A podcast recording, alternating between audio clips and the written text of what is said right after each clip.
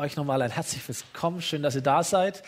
Ähm, auch alle, die jetzt zum Beispiel im Video- oder Audio-Podcast eingeschaltet haben, danke, dass ihr das gemacht habt und dass ihr mit dabei seid und dass wir so einfach diese guten Impulse, diese Gedanken aus der Bibel, aus dem Wort Gottes zu ganz vielen Leuten transportieren können und beten, dass es wirklich auf offene Herzen trifft. Richtig cool. Wir sind in einer Serie als Kirche, die dreht sich relativ stark um die Bibel und um Kirche, ähm, Philipperbrief, ein Brief, ein Buch in der Bibel, Ermutigung für eine Kirche in Herausforderung, so haben wir es mal genannt. So meistens am Anfang des Jahres irgendwann platzieren wir als FUMI so eine Kirchenserie. Und das Besondere in diesem Jahr ist, dass wir parallel zu dieser Serie einen Bibelleseplan äh, geschrieben haben oder geschrieben bekommen haben und den ganz viele von euch ähm, auch parallel lesen. Ihr habt ihn auf den Tischen auch schon für nächste Woche oder ihr seid vielleicht in der WhatsApp-Gruppe. Ich erkläre das nachher noch ein bisschen. Ähm, das ist großartig, einfach gemeinsam Bibel zu lesen, sich zu vertiefen. Und ihr habt vielleicht auch festgestellt, wenn ihr gelesen habt, dass es immer nur so ein paar wenige Verse sind. Aber das Geniale an der Bibel ist, dass in manchen Versen, ihr werdet das heute feststellen, äh, dass in manchen Versen sich ganz große Welten irgendwie öffnen, weil es einfach irgendwie ein lebendiges Buch ist und sich immer wieder aktualisiert und verändert und tatsächlich die Kraft hat, in unser Leben reinzusprechen und uns so auf frischer Tat zu erwischen. Und das ist das Coole an der Bibel. Deswegen lesen wir sie auch sehr, sehr gern. Und unser Herz hinter dieser ganzen Serie ist, dass du und wir, dass wir wirklich stark sind oder stark werden, stark bleiben in dieser Zeit, die wirklich alles andere ähm, als einfach ist. So letzte Woche haben wir gelernt und gehört, dass es wichtig ist, Gott zu vertrauen oder Gott zuzulassen, dass er in unserem Leben zu seinem Ziel kommt. So Gott hat eine Geschichte oder schreibt eine Geschichte mit einem jeden Menschenleben äh, und du und ich, wir sind dafür verantwortlich, ob er diese Geschichte auch schreiben darf und ob er sie zum Ziel bringen darf. Und dazu benutzt Gott alle Mittel, die er hat. Das, was gut ist, das, was uns auch Schwierigkeiten macht, aber Gott benutzt es, um uns vorwärts zu bringen. Und gleichzeitig beruft er uns auch, dass wir mit allen Mitteln, die wir haben, ihm nachfolgen und anderen Menschen ähm, erzählen von ihm. Das war letzte Woche und ich glaube auch heute möchte Gott uns echt ermutigen. Übrigens, egal wie christlich du dich bezeichnen würdest oder wie gläubig du dich bezeichnen würdest, ich glaube, Kirche ist für alle Menschen da. Gott ist für alle Menschen da. Und so glaube ich, diese Impulse heute kannst du hoffentlich mitnehmen für dich, für dein Leben aber auch für deine Gruppe, vielleicht für deine Familie, vielleicht für dein, für dein Arbeitsumfeld, für deine Familie, für deine Schulklasse, einfach so für die Menschen, mit denen du unterwegs bist. Und vielleicht, wenn es ganz cool wäre, vielleicht siehst du sogar oder verstehst du etwas von dem Besonderen, was Kirche ausmacht. Von dem Besonderen, von diesem Faszinierenden, von diesem Schönen, was Kirche ist, dieser Ort, wo Jesus Menschen zusammenbringt und mitten unter ihnen ist und wirkt und was dann möglich ist und was da passieren kann. Und egal wer du bist, du bist von ganzem Herzen eingeladen, da auch mit dabei zu sein. Okay? Okay, Philipperbrief, wir haben es letzte Woche schon ein bisschen gehört. Ähm, Philipperbrief ist von einem Mann geschrieben worden namens Paulus. Vor über 2000 Jahren, dieser Mann war ein Gemeindegründer. Philippi ist eine Stadt im heutigen Griechenland, die erste Kirche in Europa, ähm, die dort entstanden ist. Und die hatte einen wirklich spannenden Start. Ähm, wir können das in der Bibel schon nachlesen, da ging es so auf und ab. Und sobald diese Kirche eigentlich gegründet war, sobald es Menschen gab, die an Jesus geglaubt haben, so wurden diese Menschen schon bedrängt oder verfolgt, zurückgewiesen, hatten sie schon Schwierigkeiten und Herausforderungen. So als Paulus diesen Brief schreibt, äh, ist die Gemeinde 10, 12, 15 Jahre alt vielleicht. Und Paulus schreibt diesen Brief nicht von irgendeiner Südseeinsel, weil er ein paar Gedanken hat, sondern er schreibt aus dem Gefängnis. Es zeigt uns, diese Zeit damals war wirklich eine herausfordernde Zeit für alle die, die sich zu Jesus gezählt haben. Und so hatte auch diese Kirche, diese Gruppe von Menschen, wie groß auch immer sie war, nicht nur so einen Druck von außen, sondern wir merken das ja auch, wenn, wenn der Druck von außen ist, dann das führt auch zu Spannungen im Inneren einer Gruppe oder einer, einer Firma, einer Kirche, einer Gruppe von Menschen. So in dieser Kirche, wie in vielen Kirchen, gab es verschiedene Meinungen, verschiedene Prägungen, verschiedene Wissensstände. Die einen waren vielleicht eher Juden, die an Jesus gläubig geworden waren, die anderen äh, kannten nichts von Gott schon davor und haben nur Jesus kennengelernt. Und so gab es unterschiedliche Richtungen, unterschiedliche Meinungen, manche auch echt schräge Lehren und gefährliche Lehren in dieser Kirche. Davon hören wir nächste Woche noch ein bisschen mehr. So, die Kirche war zwar ziemlich gut unterwegs, ähm, aber es war definitiv nicht die einfachste Zeit. Und wir alle, die wir da sind äh, oder online zuschauen, wir alle wissen das, dass immer da, wenn Menschen zusammenkommen, wird es herausfordernd. Stimmt? Also Menschen sind eine Herausforderung. Und vielleicht bist du in einem, in einem, in einem Umfeld, in einer Familie, das hast du mit Menschen zu tun, oder in einer Schulklasse oder in einem Geschäft oder wo auch immer. Aber überall, wo Menschen zusammenkommen, da gibt es unterschiedliche Meinungen, da gibt es unterschiedliche Herangehensweisen, da gibt es unterschiedliche Vorlieben, unterschiedliche Persönlichkeiten. Und in dieser Gemengelage ist immer herausfordernd. Da passiert immer irgendetwas. Ähm, und so war das damals auch. Und so ist es auch heute. Und wenn auch diese Menschen dann auch, auch aufeinander hocken, in einem Lockdown, und wenn so der Druck von außen auch noch zunimmt, dann wird es echt spannend im Team. Oder? Dann wird es echt spannend in der Familie, in der Ehe oder wo auch immer wir unterwegs sind. So, werden wir mal schauen, was Paulus jetzt auf dem Herzen legt für diese Kirche. Wie er sie ermutigen möchte. Und scheinbar ist es so wichtig, dass, dass Gott es in die Bibel hat reinschreiben lassen, dass es überliefert wurde bis zu diesem Tag heute, dann können wir vermuten, diese Leute haben echt eine Ermutigung gebraucht, wenn es darum geht, wie gehen wir denn miteinander um in nicht so einfachen Zeiten. Und ich glaube, das sind wir heute auch. So, diese predigst du dich, wenn du in der letzten Zeit gemerkt hast, hey, äh, es ist nicht so einfach mit den Menschen um mich herum. Wenn du gemerkt hast, es ist nicht so einfach als Familie äh, in Lockdown-Zeiten. Es sind nicht die besten Momente, wenn ich anderen Menschen begegne. Da klappt nicht immer alles perfekt, ist nicht immer alles easy. Ich bin nicht immer happy mit dem, was passiert in meinen Beziehungen oder in meiner Kirche oder in meiner Familie oder in meinem Unternehmen oder wo auch immer. Für dich ist diese Botschaft.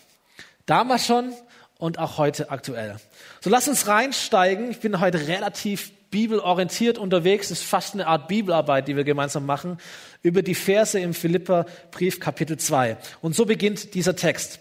Paulus schreibt, bei euch, also in eurer Kirche, in eurer Gruppe, da gibt es ein paar richtig gute Sachen. Er sagt, bei euch gibt es doch das ermutigende Wort im Auftrag von Christus.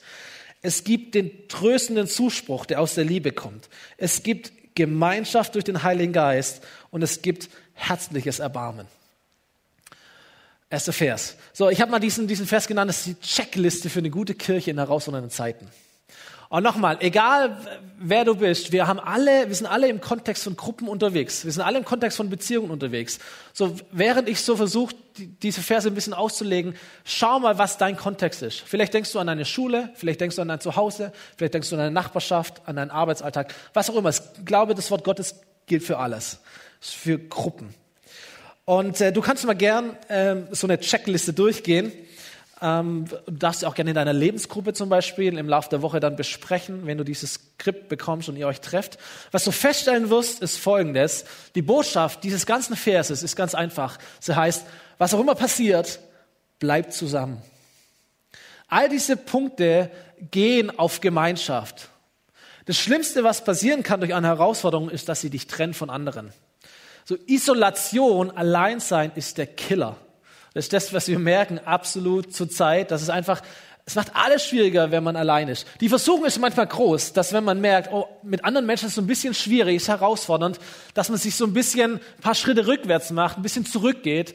Das Gegenteil sollte der Fall sein. Zum Gegenteil ermutigt auch äh, Paulus oder Gott auch uns hier äh, in diesem Vers. So diese, diese Aspekte in diesem Vers, die sind inhaltlich gar nicht so arg weit auseinander. Wir gehen es gleich ein bisschen durch. Es sind eher so verschiedene Akzente.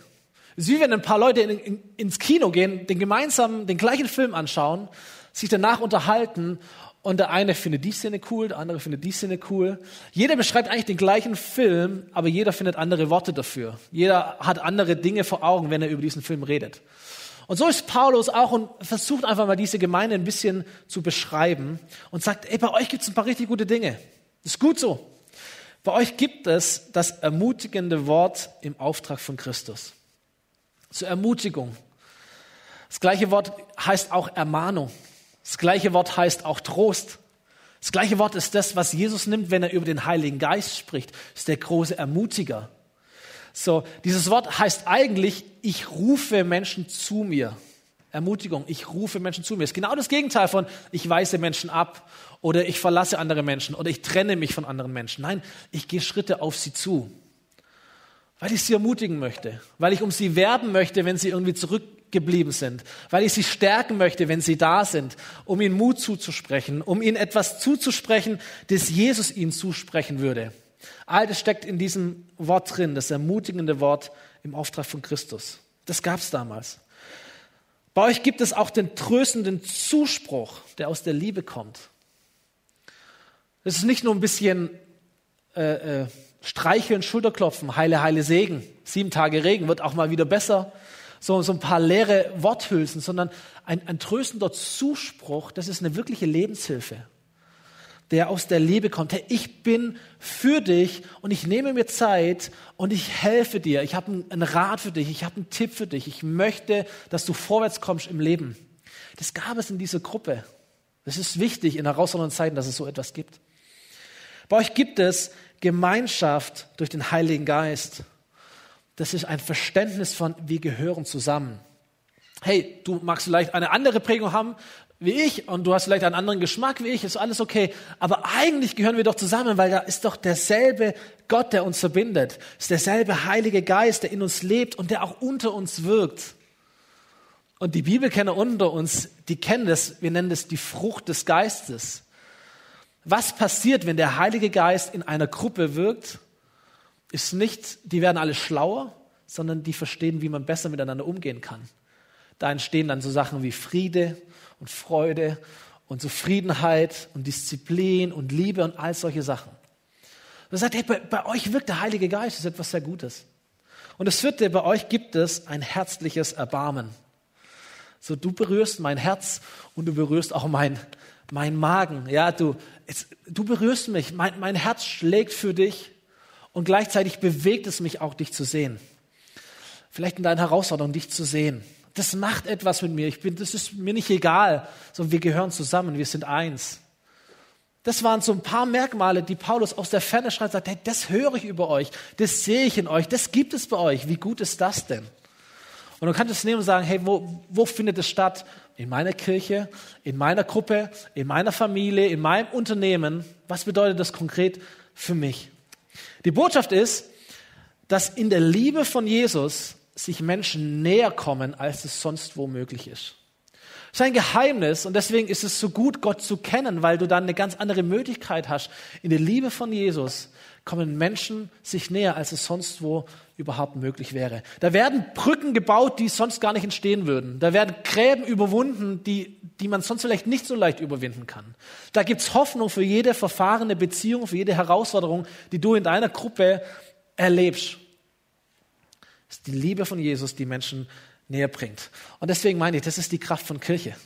Das ist auch die Schönheit von Kirche. Das ist das Geheimnis von Kirche, dass sie Menschen zusammenbringt, die eigentlich normalerweise gar nicht zusammengebracht werden wollen oder können.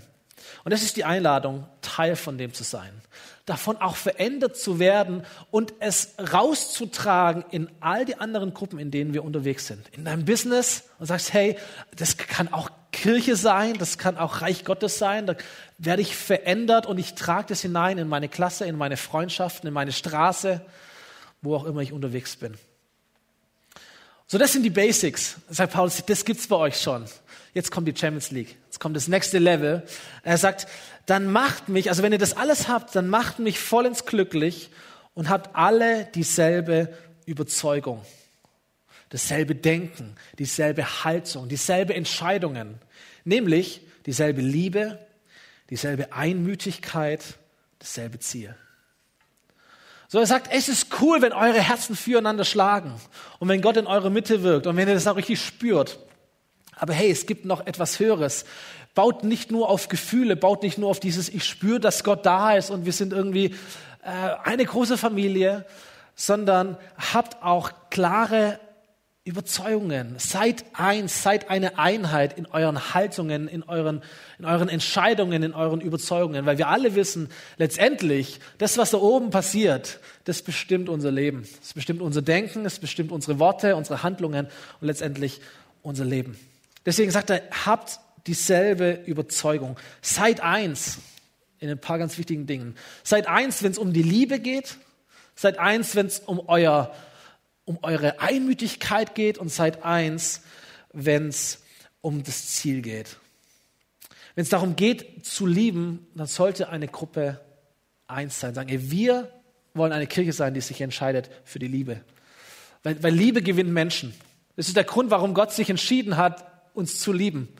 Und nicht uns zu drohen, nicht uns Angst zu machen, nicht uns irgendwie, keine Ahnung, ein Gesetzbuch vom Himmel zu werfen und sagen, damit müsst ihr jetzt zurechtkommen, sondern er, er hat sich entschieden zu lieben, weil er weiß, Liebe gewinnt Herzen. Liebe gewinnt Menschen. Und Liebe, das, das kennen alle Ehepaare, Liebe ist nicht immer etwas, das gefühlsmäßig funktioniert, sondern Liebe ist ganz oft auch eine Willensentscheidung. Gell? Das ist ganz auch etwas, das hier oben passiert. Es ist eine Entscheidung, etwas zu tun oder etwas zu lassen im Leben. So seid eins, entscheidet euch für Liebe. Zweitens, entscheidet euch für dieselbe Einmütigkeit. Das Wort, das hier eigentlich steht, ist das Wort für Seele. Es geht um, um mein ganzes Leben. Habt eine Einstellung, das Leben miteinander zu teilen, ist eigentlich die Bedeutung. Da wird schon mal sehr konkret, sehr praktisch. Kommen in zwei Wochen auch noch mal drauf. Habt Einmütigkeit, teilt euer Leben miteinander. Das ist etwas, das Kirche eigentlich ausmacht. Wir weinen zusammen, wir lachen zusammen. Wir teilen unsere Siege, wir teilen unsere Niederlagen, wir teilen unsere Gebetsanliegen, wir teilen unseren Besitz. All das ist Teil von Kirche. So, das christliche Gemeinschaft ist nicht nur Freundschaft. Wir sind nicht hier nur irgendwie Kumpels, sondern es gibt ja diese, diese alten Begriffe von Brüdern und Schwestern. So hat man früher noch gesagt, gell? der Bruder, hier, Schwester so und so. Das war ein Ausdruck von, wir sind Familie. Das ist etwas, ist etwas anderes. Wir sind nicht nur gemeinsam unterwegs, sondern wir sind, das ist Familie. Und das ist politisch nicht so ganz korrekt, aber ich glaube, christlicher Glaube, der wendet sich sehr stark gegen einen Individualismus, den wir heutzutage ganz oft haben, oder gegen einen Humanismus. Das sind so schöne Begriffe, die klingen so toll, aber die Bibel wendet sich dagegen ja, du bist individuell gemacht von Gott, du bist auch individuell geliebt von Gott, individuell gesehen von Gott. So, das ist alles okay. Du bist einzigartig, aber du bist nicht vollkommen. Du brauchst die anderen. Ich brauche die anderen. Die anderen brauchen dich. Du bist ergänzungsbedürftig. Du bist auch nicht der Nabel der Welt. Das ist das, was der Humanismus und so weiter macht. Du bist nicht der Nabel der Welt. Es geht um viel, viel mehr als nur um dich. Wir sind Familie. Wir sind keine Einzelkämpfer. Die Welt dreht sich nicht um dich allein. Und deswegen geht es in, in einer Kirche niemals um Selbstverwirklichung, sondern es geht immer um Jesusverwirklichung. Es geht darum, dass verschiedene Menschen zusammen sind und dass aus dieser Gruppe Jesus irgendwie sichtbar wird für die Menschen drumherum. Es geht in einer Kirche auch nicht um, um Selbstbehauptung, dass jeder so sein, sein Claim absteckt und so seine Position festmacht und so weiter und so fort. Das war das Problem der Gemeinde damals. Sondern es geht darum, dass man sich hingibt füreinander und dass aus dem Miteinander Jesus sichtbar wird, damit andere Menschen ihn sehen können, ihn finden können, ihm begegnen können. Und deswegen sagt, sagt Paulus hier, hey, macht etwas Großartiges, habt, habt dieselbe Liebe, habt dasselbe Leben und habt auch dasselbe Ziel.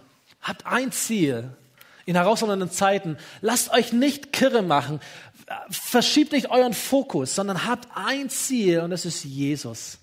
Das werden wir nächste Woche nochmal ganz groß hören, dieses Thema Fokus. Aber ein Ziel zu haben in, in meinem Denken, worüber denke ich nach, worüber baue ich oder worauf baue ich mein Leben, wie handle ich täglich, was ist auch das Ziel meines Lebens, was ist das Ziel meiner Kirche.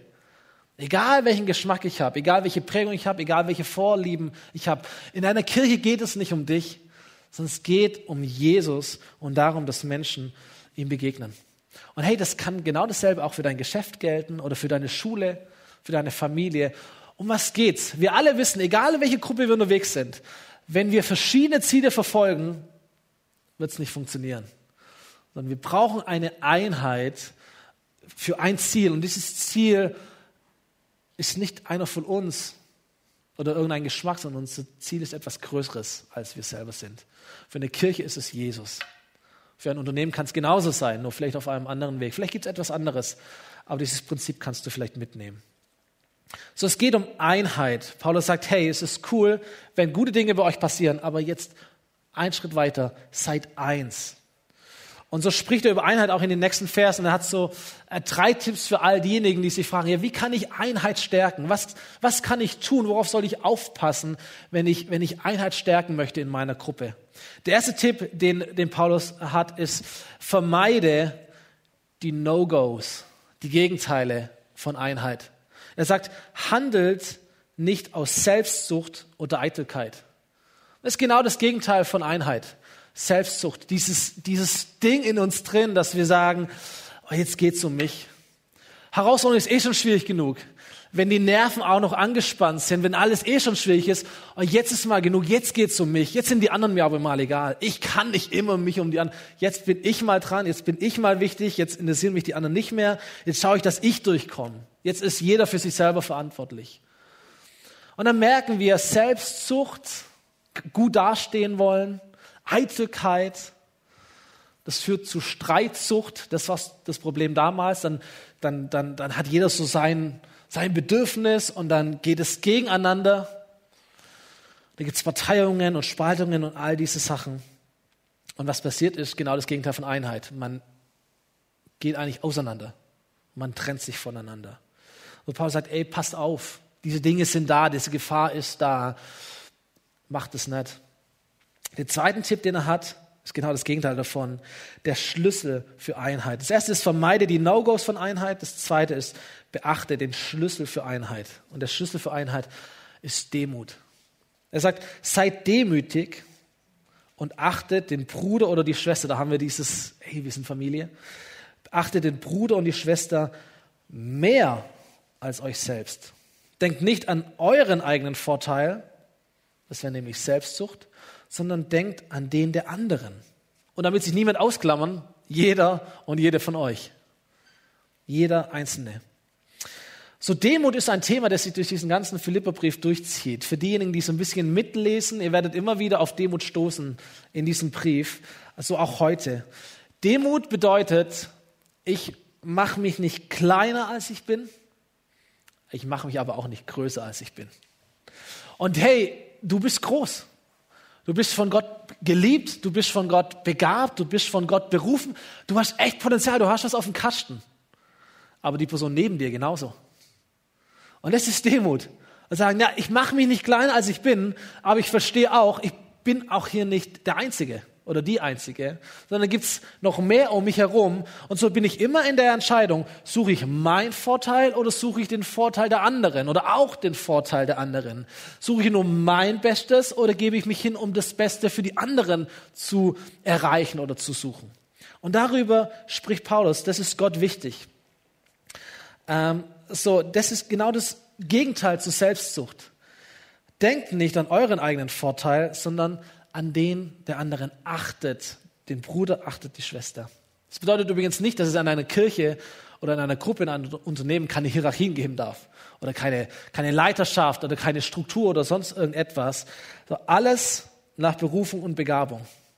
Aber vielleicht für all die Leiter unter uns ist sehr spannend, dieses Wort für achten. Achtet den Bruder, achtet die Schwester, ist genau dasselbe Wort wie Verantwortung für jemand übernehmen oder jemanden zu führen oder zu leiten. Man könnte zum Beispiel auch sagen, hey, führt euch gegenseitig, leitet euch an, übernehmt Verantwortung füreinander, indem ihr das Beste für den anderen sucht. Und heute würden wir sagen, in, in, in, und unsere Welt hat das auch verstanden, wir sagen, führen durch Dienen. Wenn wir an Leiterschaft denken, es geht nicht darum, so, äh, dass du alles festsetzt, sondern führen durch Dienen. Du übernimmst Verantwortung, indem du das Beste für die anderen suchst oder das Beste für die anderen versuchst zu erreichen. Das steckt in diesem Vers drin. Achtet einander, führt einander, leitet einander, übernehmt Verantwortung füreinander. Und das ist Demut. Und so merken wir, Demut ist extrem wichtig, weil nur durch Demut kann wirklich eine Einheit geschehen. Man bewegt sich aufeinander zu und nicht voneinander weg. Nur mit Demut kann man wirklich anderen dienen und sie groß machen. Nur mit Demut kommt am Ende Gott groß raus und nicht du wenn es etwas ist, das du möchtest. Und nur mit Demut wirst du Jesus ähnlicher. Und das ist der dritte Tipp von Paulus, ähm, nämlich dieses Vorbild von Jesus zu nehmen, wenn es um Einheit geht. Habt das beste Vorbild für Einheit. Er sagt, habt im Umgang miteinander Nochmal, egal in welche Gruppe du unterwegs bist, in welchem Umgang, was Umgang für dich heißt, welches, welche Gruppe du vor Augen hast, wenn du Umgang hörst, habt im Umgang miteinander stets das Vorbild von Jesus Christus vor Augen. Das Vorbild von Jesus Christus vor Augen. Und dann zitiert Paulus, das ist sehr interessant, äh, eine Art Song, eine Art Hymnus. Es gab es damals schon ganz zu Beginn des, der christlichen Kirche, der christlichen Bewegung. Es gab auch Liedgut, es gab Bekenntnisse, es gab gewisse Überlieferungen. Und so die nächsten Verse ist etwas ähm, davon, ein, ein Hymnus, ein Lied, ein Bekenntnis. Und es geht darum, diesen Jesus, dieses Vorbild mal zu beschreiben. Worin besteht denn dieses Vorbild? Was hat denn dieses Vorbild gemacht? Und dieses Lied geht so. Jesus war in allem Gott gleich und doch hielt er nicht gierig daran fest, so wie Gott zu sein. Er gab alle seine Vorrechte auf und wurde einem Sklaven gleich. Er wurde ein Mensch in dieser Welt. Er teilte das Leben der Menschen. Der Kontext ist, ein, was, was bedeutet es, ein Vorbild, äh, oder was bedeutet es, andere mehr zu achten als sich selber? Das ist das Vorbild von Jesus zu diesem Punkt. Und wir lesen, Jesus war bei Gott, er war Gott gleich, er war Gott. Und das bedeutet Herrlichkeit, das bedeutet Himmel, das bedeutet Anbetung rund um die Uhr.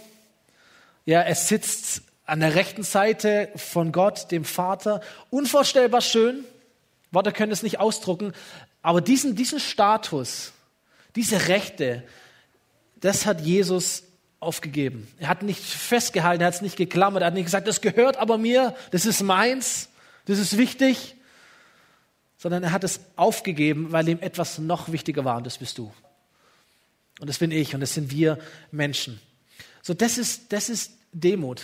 Das ist dieser Abstieg Himmel zu Erde und nachher lesen wir noch von Erde zum Kreuz. Jesus wurde ja nicht nur ein Mensch, sondern Jesus wurde wie zu einem Verbrecher, zu jemandem, der dann umgebracht wurde. Das ist der große Abstieg, die große Demut Gottes, die sich in diesen Versen ähm, zeigt. So, Jesus war 100% Gott und er wurde zu 100% Mensch. Das ist eins der, der großen Geheimnisse des christlichen Glaubens, wie das funktioniert. Jesus 100% vollkommen Gott, aber er war auch vollkommen Mensch. Kein Halbgott, sondern 100% auch Mensch. Aber wichtig ist zu verstehen, wenn es um Dienen und um Demut geht, Jesus hat nicht seine Identität abgelegt, äh, blieb er Gott, sondern er hat seinen Status abgelegt. Und das ist der Punkt, der wichtig ist, wenn wir anderen dienen wollen, wenn wir andere mehr achten wollen als uns selber. Wir tun das aus unserer Identität heraus. Weil ich Gottes Kind bin, kann ich auf meine Rechte verzichten. Ich muss nicht alles haben, weil mit Jesus habe ich ja schon alles, was ich wirklich brauche. Ich muss mich auch nicht mehr beweisen, weil Gott kennt mich schon und liebt mich so, wie ich bin. Ich muss auch nichts anderes darstellen oder mich irgendwie größer machen, als ich bin, weil, weil Gott liebt mich so, wie ich bin. So merken wir, aus der Identität heraus können wir demütig sein. Wenn wir nicht sicher sind, wer wir eigentlich wirklich sind, dann fangen wir an zu schludern. Dann fällt uns auch Demut schwierig, weil wir immer versuchen müssen, unseren Wert nochmal zu kriegen oder uns irgendwie zu, zu darzustellen, uns zu beweisen. Gottes Kinder brauchen das eigentlich nicht mehr. Deswegen können wir dienen. So, ich höre nicht auf, ein Gotteskind zu sein, weil ich anderen diene, sondern im Gegenteil, ich werde eigentlich erst richtig ein Gotteskind, wenn ich anderen diene oder weil ich anderen diene. Das ist das Vorbild von Jesus. Er hat seine Identität niemals aufgegeben, aber er hat auf Status verzichtet. Und er wusste, ich bin trotzdem Gottes Sohn, ich bin trotzdem geliebt, Gott ist trotzdem bei mir. Aber alles drumherum ist nicht mehr so wichtig. Das ist Demut. Und heißt es, im Gehorsam gegen Gott erniedrigte er sich. Das ist das Wort für Demut. Er erniedrigte sich so tief ging der Abstieg, dass er sogar den Tod auf sich nahm, den Verbrechertod am Kreuz. Und dann merken wir, wenn wir demütig sein wollen, ist eine Sache, die in unserem Kopf passiert. Gehorsam ist die Voraussetzung. Nicht ich fühle mich danach.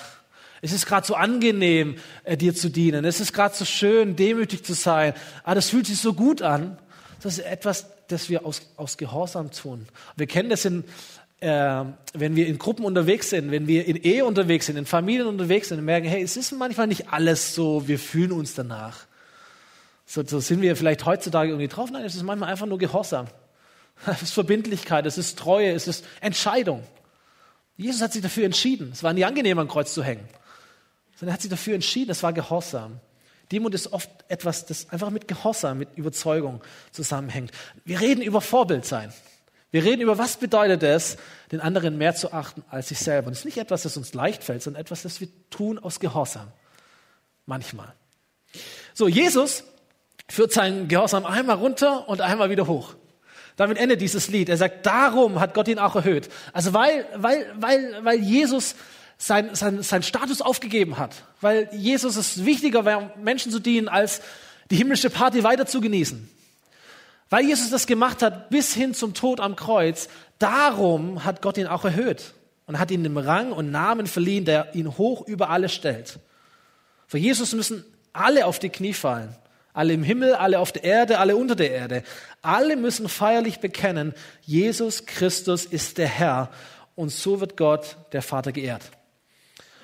Und nur, dass wir uns richtig verstehen, es geht nicht darum zu sagen, hey cool, so wenn ich demütig bin, dann werden einmal alle vor mir auf die Knie fallen, weil Jesus ist ja mein Vorbild. So das ist etwas, das ist exklusiv Jesus.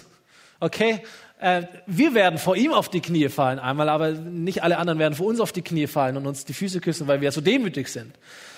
So, das ist nicht das, das, Prinzip, das, das Prinzip. Das Prinzip ist, dass wir sagen können, wer sich aus Gehorsam erniedrigt, der wird auch von Gott erhöht.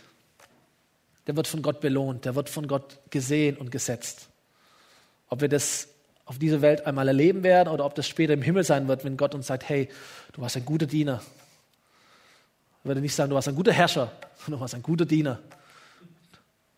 Danke dafür. Wer aus Gehorsam sich erniedrigt, der wird von Gott erhöht. Und wenn du dich fragst, ja, wie schaffe ich das? Wie geht das?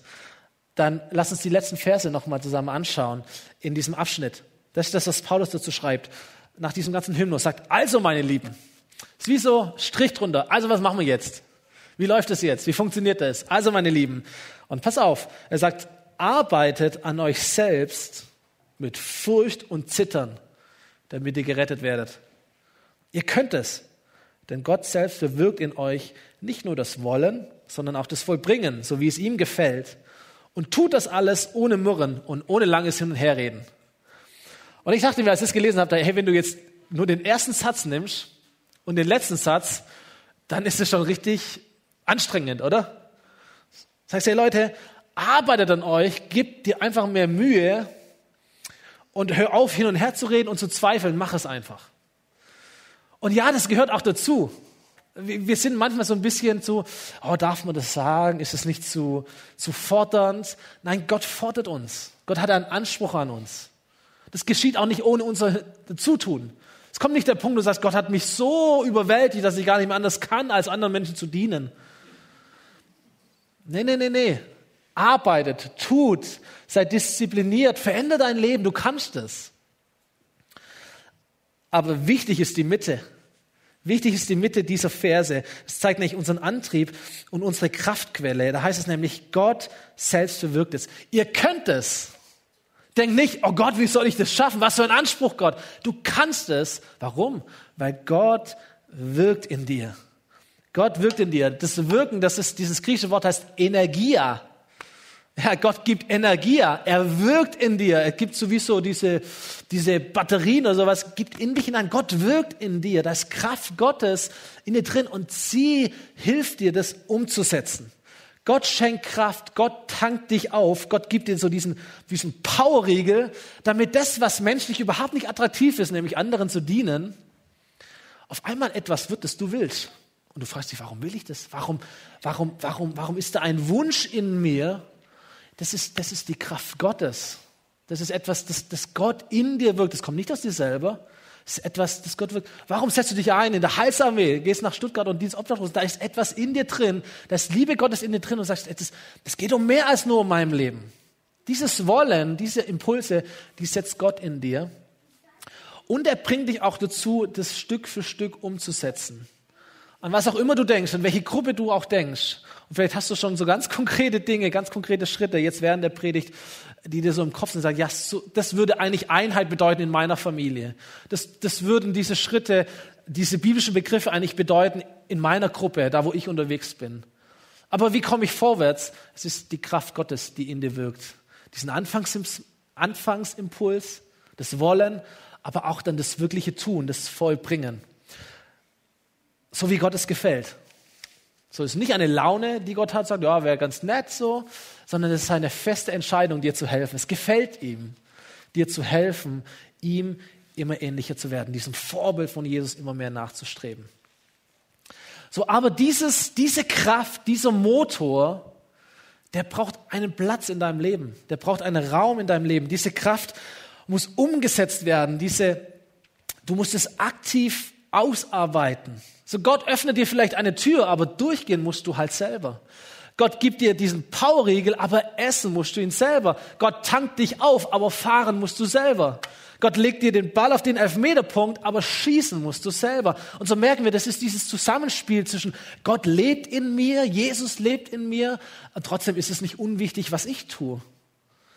Er achtet also ich leite immer noch selber mein Leben. Nicht Gott überwältigt mich und leitet jetzt mein Leben, sondern, sondern ich leite immer noch mein Leben. Sind meine Entscheidungen, die ich treffe. Und das ist dieses, dieses Zusammenspiel, das es braucht.